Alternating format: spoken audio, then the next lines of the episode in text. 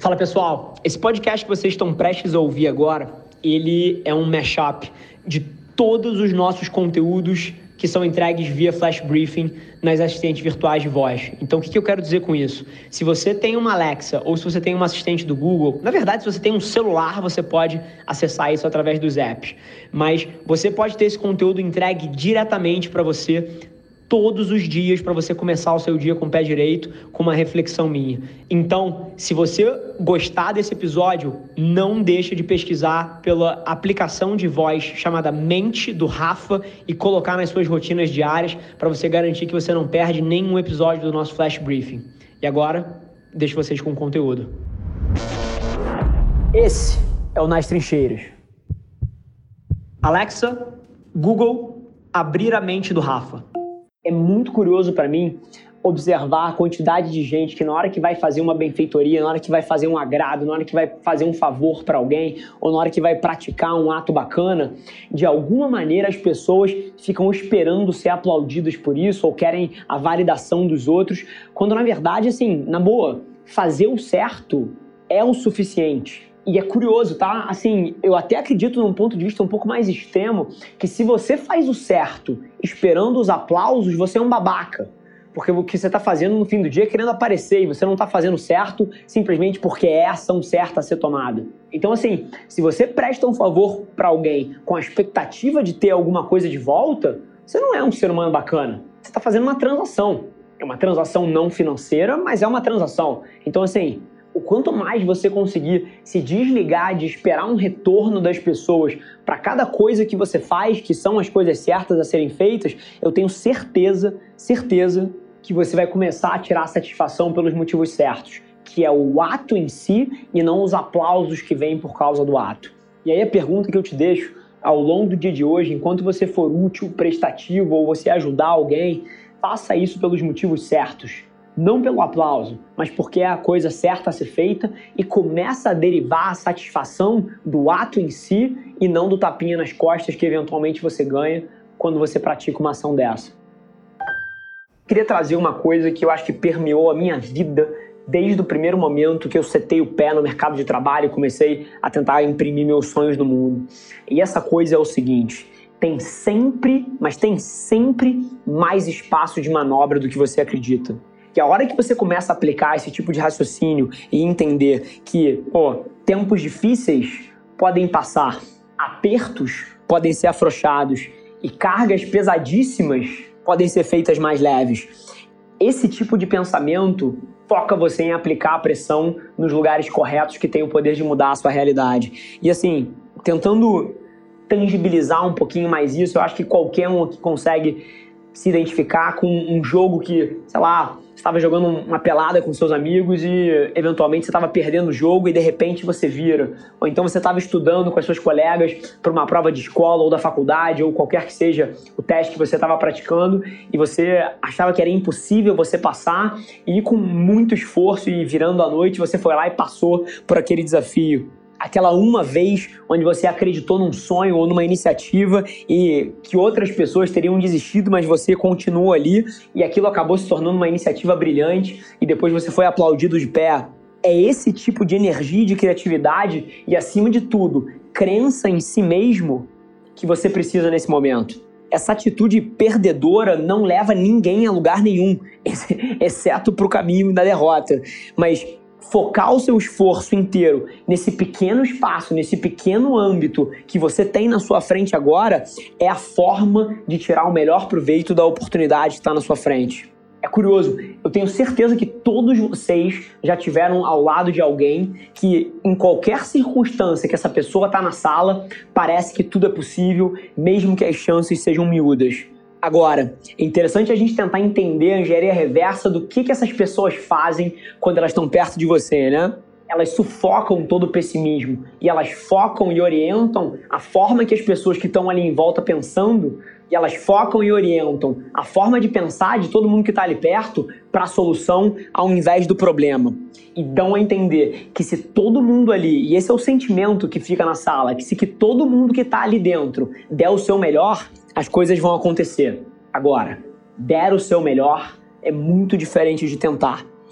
Então, assim, A hora que a gente entende essa perspectiva, tem pouquíssimas situações que não podem ser revertidas, contanto que você esteja olhando da forma correta para ela. Então, acho que nesse dia, nesse momento difícil de coragem que o Brasil precisa, eu acho que esse é um tema super relevante para a gente trazer. Eu sei a diferença que fez e faz na minha vida, eu tenho certeza que pode fazer na sua também.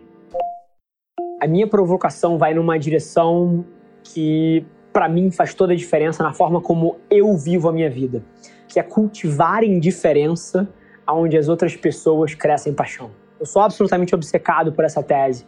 E assim, a reflexão que eu queria trazer é: imagina o quanto de poder você ia ter na sua vida, nos seus relacionamentos, se em todas as coisas que preocupam os outros para você não importasse tanto. E se tudo que deixa as pessoas tristes, ansiosas, excitadas, sei lá, possessivas, invejosas. Frente a tudo isso, você fosse pragmático, objetivo e calmo. Você pode pensar como seria a sua vida? Imagina o que isso faria pelos seus relacionamentos, pelo seu trabalho, pela sua vida amorosa e pelas suas amizades. E é interessante, tá? Por mais que as coisas deem certo, eu vivo a minha vida exatamente dessa forma. Eu tenho várias coisas materiais, assim, eu não tô mentindo. Ter bem materiais não é um mal por si só. A grande questão aqui é você ser indiferente a essas coisas. É você aproveitar elas enquanto elas estão lá, mas você aceitar no seu nível mais profundo que algum dia elas podem ir embora, isso é ok. O quão melhor é essa atitude frente à vida do que desesperadamente querer mais, querer mais, querer mais, ou então pô, morrer de medo que algum dia você perca essas coisas que você conquistou indiferença aí é a chave, é o lugar que vai te dar base, é o lugar que vai te dar paz. Então, sinceramente, não é sobre evitar ou querer, mas é não ter uma preferência individual e não dar mais poder para um resultado do que para outro possível. Isso, sem dúvida nenhuma, não é fácil de fazer, tá? E eu não quero de forma nenhuma deixar a impressão que é. Mas se você conseguisse hoje, o quão mais relaxado você seria? Hoje eu não conseguiria trazer outra reflexão que não fosse essa por conta do meu dia de ontem, e acho que vocês vão entender um pouquinho. Mas a provocação aqui é que por várias vezes a gente luta, e luta mesmo, assim, com toda a nossa força, contra coisas que a gente não tem controle sobre. E o grande lance aqui é que um dia em retrospectiva tudo isso faz sentido. Mas o grande lance é que enquanto você está conectando os pontos para frente, você muitas vezes está focado no seu plano na forma como você gostaria que as coisas acontecessem. E a gente esquece que o mundo não roda no nosso script. E assim, e não roda mesmo. E a provocação que eu trago é porque, em retrospectiva, tudo fica super claro.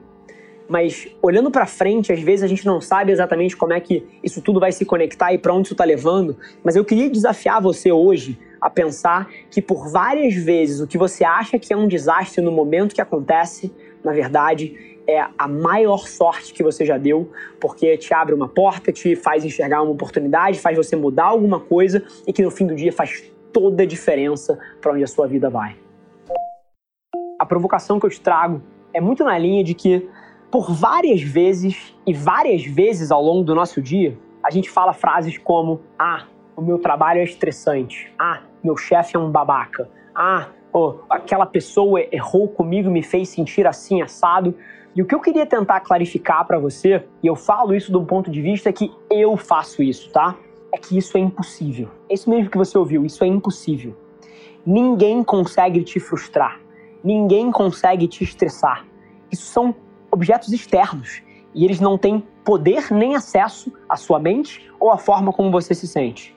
Essas emoções que você sente, por mais reais que elas sejam, elas vêm de dentro elas não vêm de fora. E a hora que você entende que sejam percepções, pensamentos, julgamentos, sentimentos, a hora que você entende que isso vem de dentro, a hora que a gente assume a responsabilidade frente a isso, a hora que a gente entende que é a nossa cabeça que gera tudo isso, a gente para de culpar os outros por fazer a gente estar tá se sentindo estressado, por estar tá deixando a gente triste. Eu sei que isso deve chacoalhar o mundo de muitos de vocês.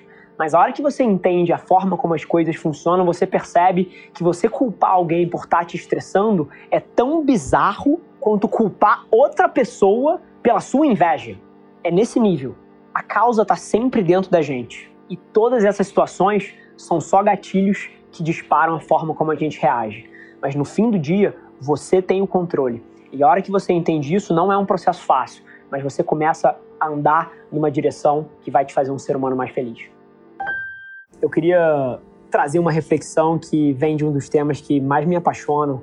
É uma coisa que quem trabalha comigo sabe que é uma bandeira que eu levanto muito. Uma frase que eu sempre falo é que bondade é invencível. Mas uma aspas aqui. Só se for sem hipocrisia e não for fake, tá?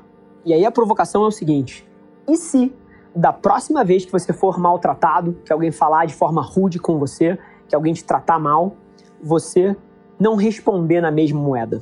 E se você conseguisse dar um passo atrás e não reagir da mesma forma que você foi tratado? E se você pudesse amar essas pessoas que te tratam mal e devolver com carinho e bondade e empatia, mesmo quando essa não é a reação que eles esperam? Que tipo de efeito você acha que isso teria? Assim, eu faço isso todos os dias da minha vida. Na hora que você faz uma atitude dessa e as pessoas estão esperando o oposto, é como se você estivesse fazendo elas enxergarem o erro que elas cometeram e ajudando elas a serem uma pessoa melhor. E o efeito em escala disso, principalmente dentro de uma companhia, é gigantesco. Então, no dia de hoje, se alguém te tratar de uma forma que não é esperada, surpreende ele. Responda de uma forma bondosa, carinhosa, com empatia. Inclusive, se você for um pouco ácido e você quiser devolver, essa é a melhor forma. A provocação aqui é sempre empatia, tá? Porque a maioria das atitudes que são rudes, que são malvadas, que faltam com respeito, na verdade, nada mais são do que um disfarce de uma insegurança e de um medo e de uma fraqueza lá dentro no centro dessas pessoas. E a resposta do carinho, a resposta do amor, a resposta da bondade, da gentileza nessas situações só é possível de pessoas que são fortes e autoconfiantes lá dentro. Usa essa força. Depois me conta.